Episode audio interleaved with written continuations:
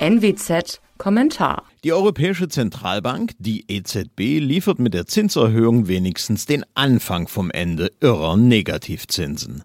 Aber dieser Anfang kommt viel zu spät. Die EZB unterminiert ihre eigene Entscheidung gleichzeitig mit einem neuen Instrument, das die Inflation weiter anheizen wird. Lange Zeit hatte die Zentralbank die Inflation fast schon kriminell unterschätzt und die Warner der Lächerlichkeit preisgegeben.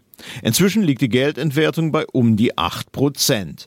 Die EZB hat viel zu lange zugesehen, wie Lohnabhängige und Sparer enteignet wurden, während Staaten profitierten, deren Schulden sich bequem entwerteten.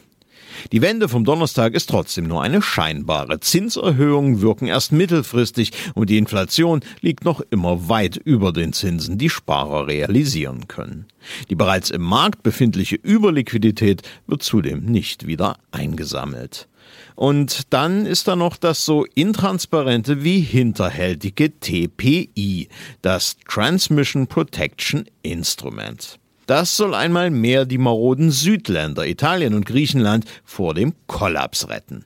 Diese Länder müssen wegen ihrer verantwortungslosen Finanzpolitik bei ihren Anleihen einen Risikoaufschlag gegenüber den als seriös geltenden Bundesanleihen zahlen.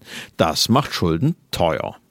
Die EZB will diesen sogenannten Spread mindern, indem sie Staatsanleihen der Schuldenkönige im Süden aufkauft, und zwar unbegrenzt. Damit aber fließt neues, aus dem Nichts geschaffenes Geld in die Märkte, vergrößert die Geldmenge und befeuert so Inflation. Darüber hinaus handelt es sich um direkte Staatsfinanzierung, die der EZB verboten ist.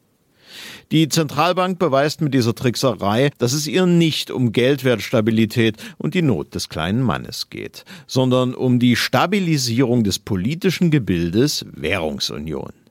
Die Aufschläge jedoch sind Prämien, die das Risiko eines Investments etwa in italienischen Anleihen ausgleichen. Wenn sich die Spreads ausweiten, ist das keine Ungerechtigkeit, sondern Symptom einer realen ökonomischen Lage. Und das zeigt, eine gemeinsame Währung für Länder mit so unterschiedlichen wirtschaftlichen Voraussetzungen und Traditionen wie in der Eurozone ist mindestens Glücksspiel, vielleicht auch ökonomischer Suizid.